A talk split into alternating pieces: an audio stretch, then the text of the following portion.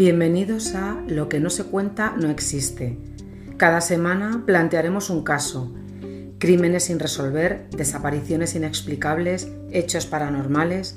Nuestro objetivo es arrojar luz sobre estas historias sombrías, honrar a las víctimas y buscar justicia. Comenzamos. Hoy os presento la anatomía de un crimen, un asesinato casi perfecto, un avidente, un detective privado y el grupo 2 de homicidios resolvieron el caso ocho años después. Es el crimen de Caspe. Empecemos por definir qué es un detective psíquico. Se trata de una persona que investiga delitos utilizando supuestas habilidades psíquicas paranormales. Por ejemplo, poscognición, percepción paranormal del pasado, psicometría, información obtenida psíquicamente de objetos, telepatía, comunicación o transmisión de pensamientos, radiestesia, percibir radiaciones electromagnéticas, clarividencia, percepción de información a través de medios no convencionales, visión remota, obtener información visual de lugares o entornos distantes. A lo largo del tiempo, en muchos casos donde se han agotado las líneas de investigación y se termina en callejones sin salida, o lo que es peor, ¿Se convierten estos casos en expedientes X? Surge la pregunta y empieza la rumorología.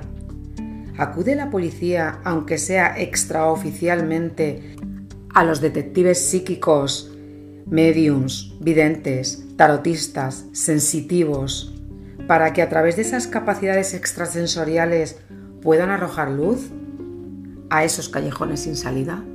La respuesta es controvertida ¿Existen casos documentados? Pues sí. Por ejemplo, Gerard Croiset. Este holandés colaboró durante 30 años con la policía en la investigación de crímenes y desapariciones sin resolver. Se dice que sus facultades para encontrar personas y sobre todo niños eran especialmente precisas, llegando incluso a señalar lugar y hora exacta. Quería hacer esta salvedad para empezar el caso de hoy. Antonia Torres era una joven de 24 años, natural de Baena, Córdoba y residente en Zaragoza. Desaparece sin dejar rastro. Es 1978. Desde su desaparición, su familia no dejó nunca de buscarla. Pusieron anuncios en revistas y periódicos para encontrarla. Siguieron un sinfín de pistas que siempre resultaban falsas. La policía había agotado todas las líneas de investigación. El caso estaba estancado. Habían transcurrido 10 años de su desaparición, pero la madre de Antonia no había dejado de buscarla ni un solo minuto de su vida. Una noche, escuchando la radio, un programa que se emitía en Radio Cadena España, se llamaba El teléfono del más allá, que presentaba Manuela Brioa, famosa medium, vidente y tarotista muy conocida en aquella época. Al programa invitaba a diferentes personajes que junto a ella intentaban resolver y ayudar a las personas que llamaban. Esa noche estaba invitado el detective privado Jorge Colomer, un prestigioso detective, colaborador de la policía y un gran escéptico en los temas paranormales. Esa noche, la madre de Antonia le cuenta el calvario que está sufriendo su hija. Lleva desaparecida 10 años y no saben absolutamente nada de ella. Nadie les ha podido ayudar. La medium, al oír la voz de la madre, siente una serie de escalofríos por todo el cuerpo y tiene una visión. Y sin pensar le dice, tu hija está muerta, la han matado y está quemada. Ve más cosas en esta visión, pero ha sido muy dura con sus palabras y no quiere hacer sufrir más a esta madre. Ante tal predicción, el detective privado se queda helado. A pesar de su experiencia, al ver en directo a la medium, su expresión corporal, su color de piel, sus ojos, el impacto es tal que Jorge Colomer se pone en contacto con la madre de Antonia y le ofrece sus servicios, de una forma totalmente altruista, porque en él también se despierta algo. Le dice que emplearía todos sus recursos y todos sus esfuerzos en resolver este caso. Y así empezó uno de los casos más importantes de su carrera. Pero, ¿quién es Antonia Torres? Antonia Torres pertenece a una familia numerosa, son 10 hermanos y ella hace el número 5. Son una familia humilde, trabajadora y muy querida. Como todas las chicas de su época, tenía muchas inquietudes. En este momento en España se estaban viviendo muchos cambios sociales, culturales, políticos, y no era ajena a ellos.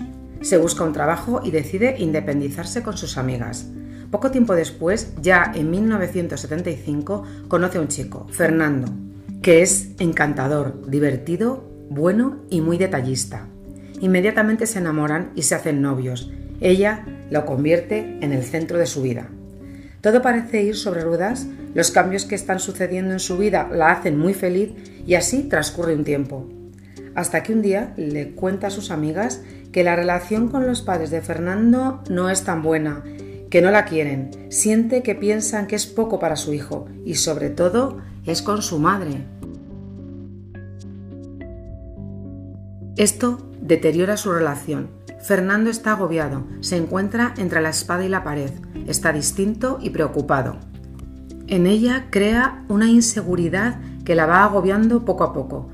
Pensaba que para un hijo la opinión de una madre pesaba más que todo el amor que pudiera sentir por ella. Fernando empezó a no visitarla tanto, a no llamarla, no con tanta asiduidad como antes, a dejar pasar los días sin verla, a no dar ninguna señal de dónde estaba. Antonia piensa que este es el final. La lleva a tener una ansiedad muy grande. Su gran amor la ha dejado y no quería saber más de ella. Ellos frecuentaban una caseta en Caspe que estaba alejada, en mitad del campo, bastante solitaria. Estas son casetas donde suele dejar los aperos de labranza, para ellos era un punto de reunión y podían estar solos, alejados de todas las miradas indiscretas y allí fueron muy felices.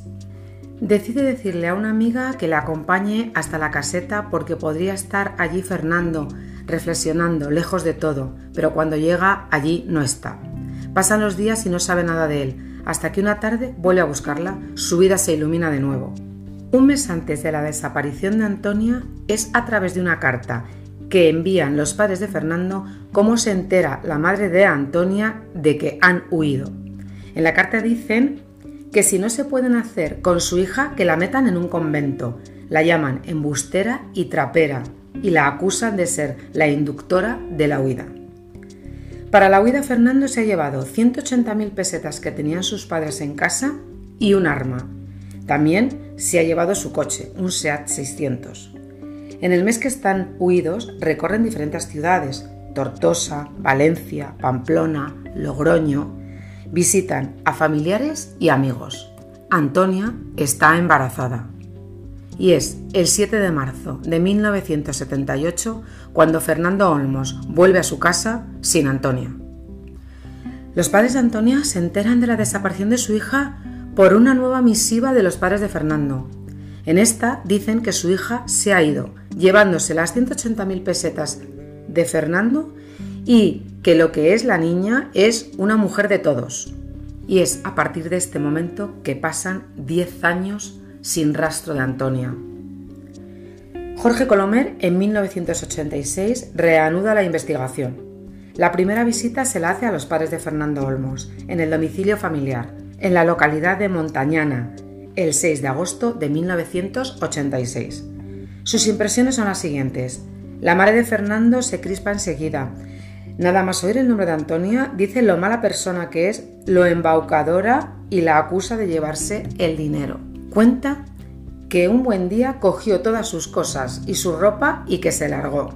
Semanas después relata que los encontró en el centro de Zaragoza. Antonia estaba en el coche, su hijo había salido a por el periódico se acerca, discuten y su hijo le devuelve parte de las 180.000 pesetas que se había llevado y ella dice que no la vuelve a ver.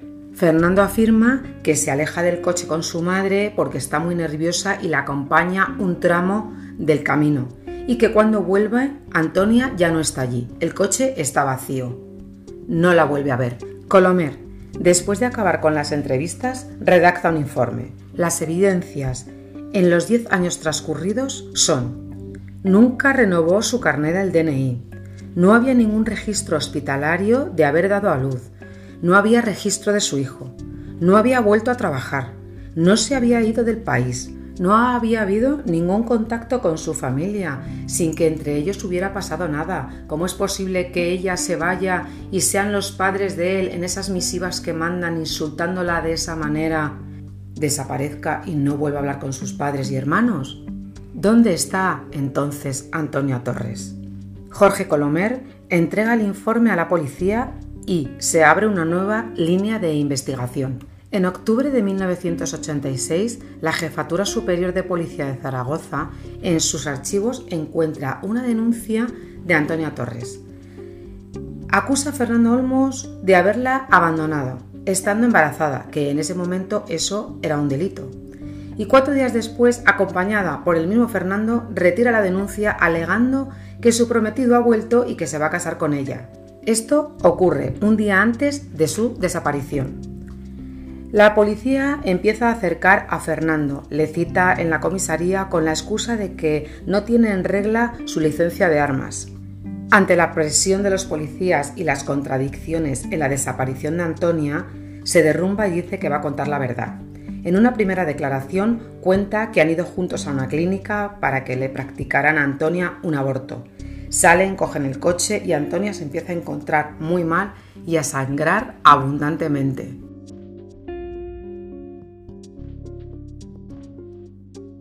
decide ir a la caseta de Caspe para que pueda descansar un rato, pero no le da tiempo a llegar. Ella pierde el conocimiento y cuando la baja del coche se da cuenta que está muerta.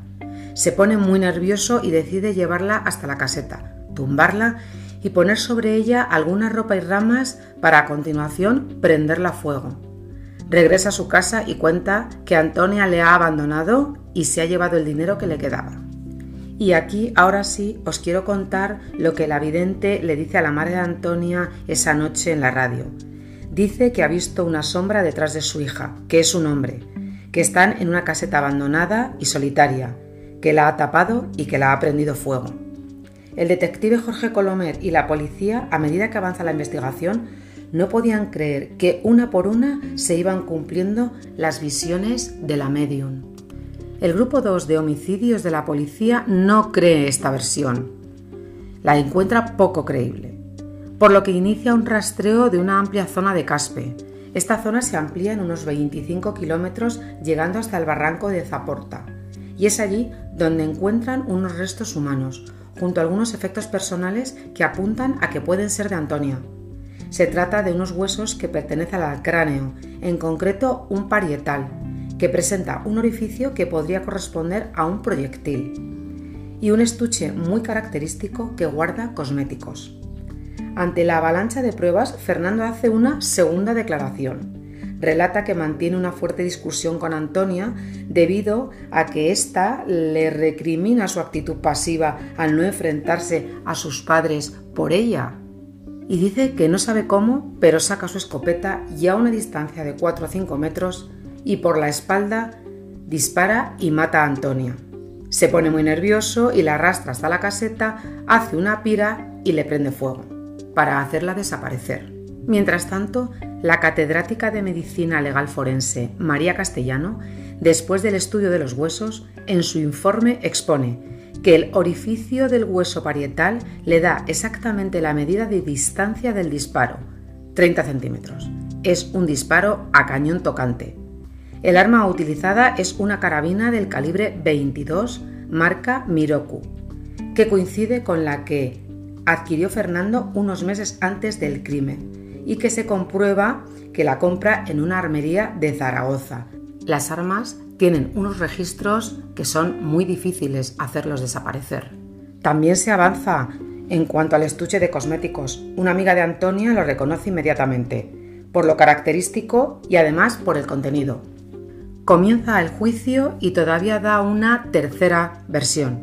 Narra que de mutuo acuerdo se suicidarían y así acabar con todos sus problemas.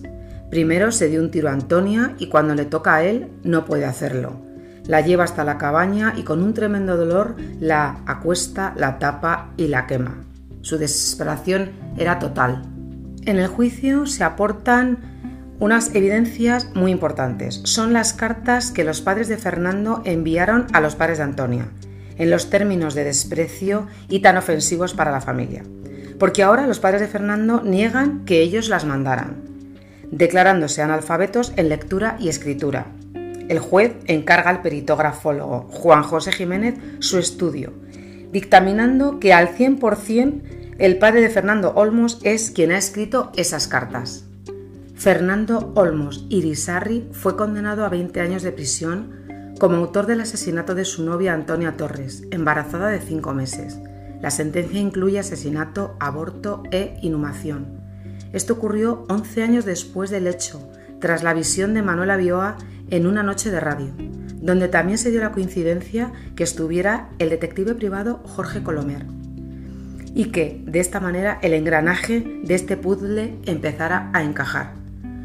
Una cosa significativa fue el encontrar el hueso parietal en los registros de la caseta de Caspe. Este hueso parietal no era más grande que una mano, que una palma de una mano, y precisamente en él se encontraba el orificio del disparo. Es inquietante solo haber podido encontrar esto y a la vez el estuche tan característico de los cosméticos de Antonia. Cuando alguien experimenta una visión de un hecho pasado y puede describirlo como si lo estuviera reviviendo de una manera intensa y detallada, evidencias científicas no tenemos. Pero, ¿qué sabía Manuel Abrioa de Antonia Torres? Una persona que había desaparecido 10 años antes de que su madre la llamara a la radio. El puzzle de la vida solo tiene sentido cuando todas las piezas encajan a la perfección. Me despido de vosotros con mi frase favorita, que los malos no se crucen nunca en nuestro camino. Muchas gracias y hasta la próxima.